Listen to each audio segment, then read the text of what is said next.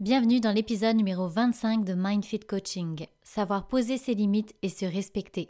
Salut à toi et bienvenue sur MindFit Coaching, ta séance de croissance personnelle. Je m'appelle Anaïs Sersoub, je suis thérapeute en relation d'aide, coach en croissance personnelle et surtout une passionnée de développement personnel. Est-ce que tu as envie que ta vie soit plus alignée et plus épanouissante?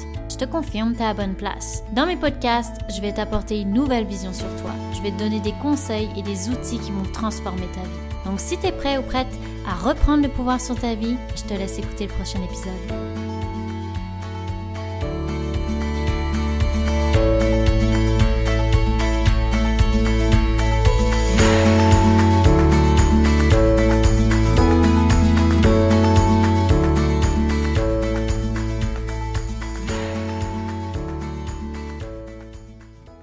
Salut à toi, j'espère que tu vas bien. Bienvenue dans l'épisode numéro 25. Quand j'ai euh, vu que c'était 25 épisodes, je me suis dit waouh, ça fait déjà 25 épisodes. Je suis contente comme d'habitude. Et aujourd'hui, eh bien, j'ai envie de parler des limites et euh, de l'importance en fait d'apprendre à poser ses limites, d'apprendre à oser dire non et se respecter. Donc dans cet épisode, je vais détailler finalement qu'est-ce que c'est une limite, et aussi pourquoi c'est si important de les poser ou encore pourquoi on ne le fait pas? Je commence par qu'est-ce que c'est une limite? Une limite, c'est un signal d'alarme interne qu'il est important de respecter pour que tu te sentes bien dans tes relations, dans ton travail, dans des situations au quotidien. C'est important de les connaître, ces petits drapeaux rouges, car ils te permettent de te respecter dans ton identité, tes valeurs, ton corps, tes besoins. En fait, il y a des limites, si tu veux, dans toute les dimensions de ta vie. Et souvent d'ailleurs, tu vas le sentir rapidement dans le corps. Si tu ne respectes pas ta limite personnelle, eh bien, tu vas vivre un genre de malaise, un inconfort, une frustration, de la colère, en fait, une émotion qui peut être désagréable. Et c'est à cet instant que soit tu vas décider d'écouter ce senti, ou soit tu vas l'ignorer. Donc c'est assez inexplicable, mais tu le sens intuitivement que quelque chose ne va pas.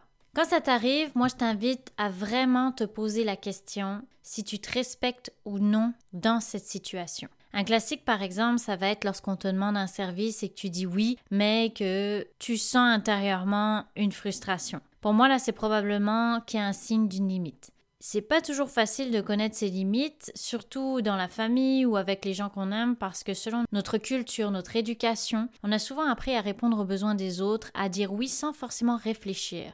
Et ça, c'est vraiment important sans forcément réfléchir. Parce que parfois, spontanément, on va répondre oui. Alors que si tu t'arrêtes deux petites secondes pour réfléchir, et ça, je t'invite à le faire avant de répondre oui à quelqu'un, c'est de prendre le temps de réfléchir. Est-ce que c'est oui automatique ou est-ce que c'est oui, je le veux?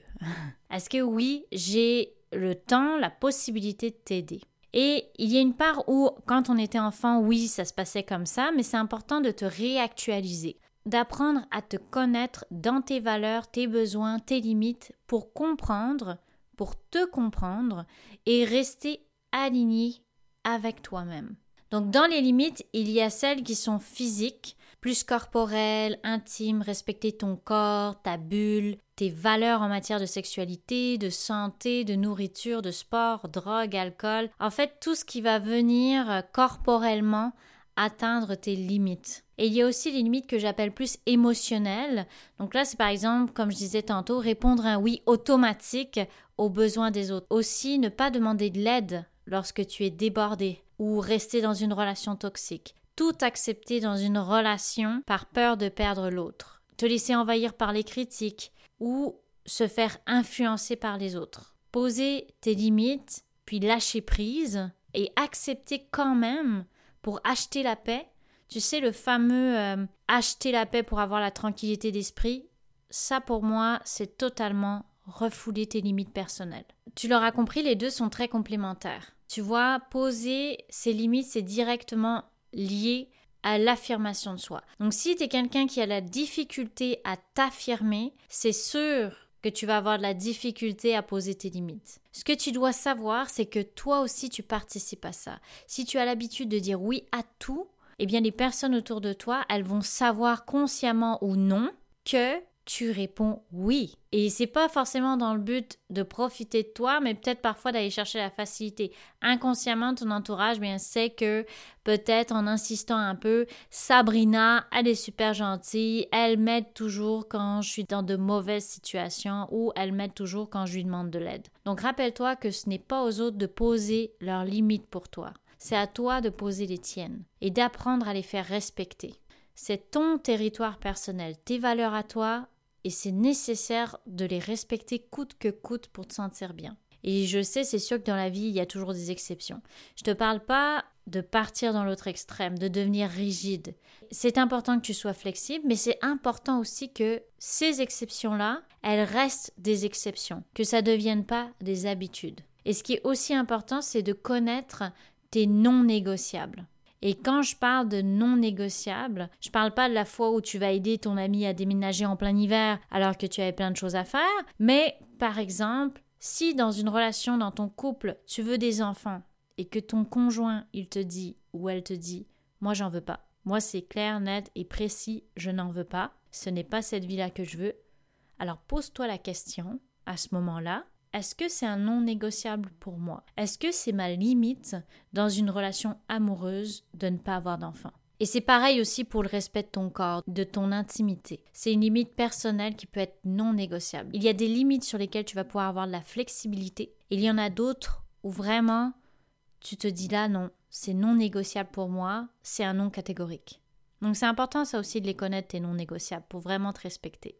L'impact négatif de ne pas écouter tes limites, comme je te disais, c'est d'être désaligné. Ce que ça veut dire, c'est que ta bouche, elle dit Oui, bien sûr, je vais faire ça pour toi. Alors que ta tête, ton cœur, dit Ah non, absolument pas, je veux pas le faire. Donc, ce que ça va créer, c'est de la frustration ou des émotions que peut-être tu vas refouler ou accumuler. Et plus tu accumules, plus tu refoules, plus ça devient une bombe à retardement parce que c'est là que tes mécanismes de défense vont se mettre en place. Donc soit tu vas te mettre à mentir, soit tu vas te mettre à éviter la personne, soit tu vas ressentir de plus en plus de colère jusqu'au jour où c'est la goutte qui fait déborder le vase, bam, grosse chicane à l'horizon, ou même tu vas totalement couper les ponts avec cette personne parce que tu n'es pas en mesure de respecter tes limites. Et puis finalement, pourquoi on ne pose pas ses limites? Pourquoi certaines personnes, c'est vraiment difficile, il y en a d'autres, ça va être facile. Pour certaines personnes, c'est très dur euh, de sentir ou de réussir à poser ses limites. Donc souvent, il va y avoir beaucoup de peurs qui vont se cacher derrière le fait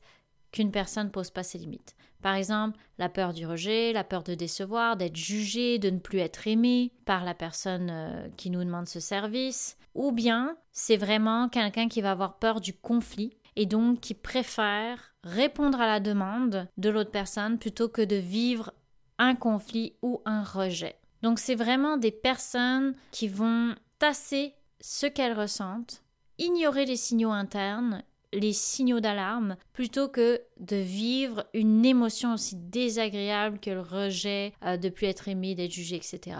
Et c'est sûr que si tu fais ça, à long terme, il va y avoir des conséquences. Tu peux pas ignorer tes limites constamment et ne pas avoir des conséquences. Il va y avoir des conséquences sur tes relations. Comme je te disais, à force de les nier, à force de pas les écouter et de passer l'autre avant toi, il va y avoir une accumulation et ça peut détruire des relations te sont chères. Mais aussi, ça peut détruire la relation que tu as envers toi-même. Parce que tu t'envoies toujours le même message qui est je ne me respecte pas. Je ne respecte pas mes limites personnelles. Donc, ton estime, elle va être de moins en moins bonne. Et je veux clarifier quelque chose. Se choisir, ça ne veut pas dire être égoïste.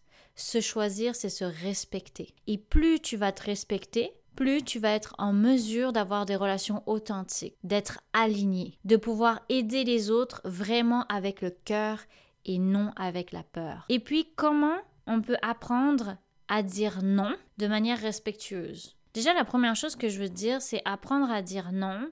C'est un apprentissage, comme je te le dis, dans le sens que ça va être difficile au début, ça va vraiment te sortir de ta zone de confort, tu vas faire réagir ton entourage qui est très habitué peut-être que tu répondes oui à tout, c'est normal. Mais plus tu vas le faire et moins tu vas être inconfortable à dire non.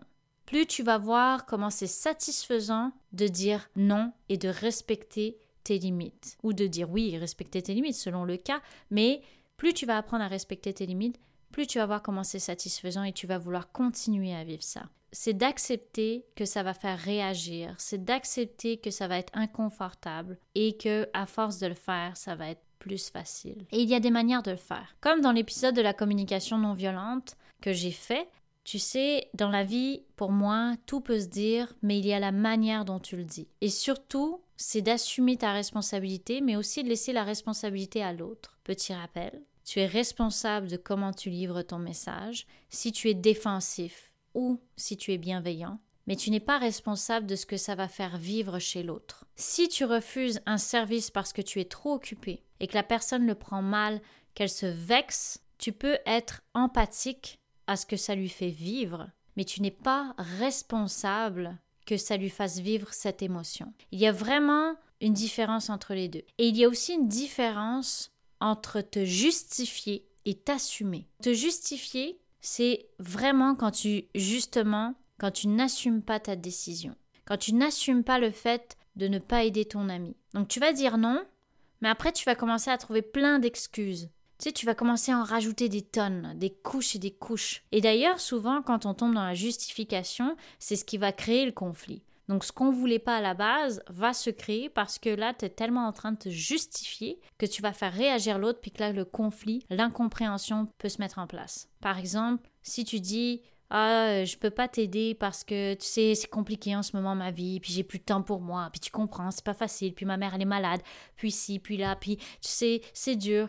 Tu sais, tu commences à en mettre, tu commences à parler, parler, parler, parler. Crois-moi, là, c'est que tu es en train de te, justifier. Alors que t'assumer dans ta décision, ça va être du genre Merci d'avoir pensé à moi. Aujourd'hui, je peux pas t'aider, j'ai besoin de terminer telle tâche. Mais par contre, la prochaine fois, ça va vraiment me faire plaisir de t'aider si je peux le faire. C'est tout. Rajoute-en pas plus, t'as pas besoin d'en rajouter plus. Le reste, ça t'appartient. Ça va être à la personne d'aller trouver ses solutions. Et si elle le prend personnel, là, tu peux discuter avec elle, tu peux la rassurer, vous pouvez parler de ça, mais ça sert à rien que tu donnes une tonne d'excuses. Assume-toi. Et ça va être différent dans la conversation. N'oublie pas qu'il n'y a rien de personnel quand une personne refuse de t'aider ou que toi tu dis non. C'est pas contre les autres que tu dis non, mais c'est pour toi que tu le fais et vice versa. Donc rappelle-toi bien de ça. Et pour finir, un petit exercice que je peux te conseiller, c'est d'apprendre à les connaître ces limites-là, d'apprendre à connaître tes limites pour pouvoir t'en rendre compte plus rapidement dans ta vie de tous les jours. Et aussi, un autre conseil, c'est de rester à l'écoute de ton corps, de tes signaux. Ton corps, là, c'est ton allié. Ce que ton cerveau, parfois, il a du mal à distinguer ou il essaye de camoufler euh, sous les peurs, la culpabilité, etc. Ton corps, lui, il le sait. Si tu vis un malaise, si tu vis une émotion désagréable, il y a quelque chose qui est en train de se passer pour toi, alors apprends à l'écouter. Donc voilà, cet épisode est terminé sur les limites. J'espère que ça te donne envie de te respecter, de respecter euh, tes limites émotionnelles et corporelles, et vraiment en fait de te sentir bien quand tu prends une décision de dire oui, d'être en accord avec toi-même. C'est le plus important, de le faire, comme je le disais, avec le cœur et non pas avec les peurs. N'hésite pas à me donner ton feedback ou à partager cet épisode euh, si tu penses qu'il pourrait aider certains de tes proches et ça va me faire très plaisir. S'il y a de quoi, des questions, n'hésite pas à me les partager aussi. Je vais y répondre sans aucun problème. Je te souhaite une très belle journée, très belle soirée, matinée, peu importe à l'heure à laquelle tu m'écoutes. En attendant, prends soin de toi et on se reparle.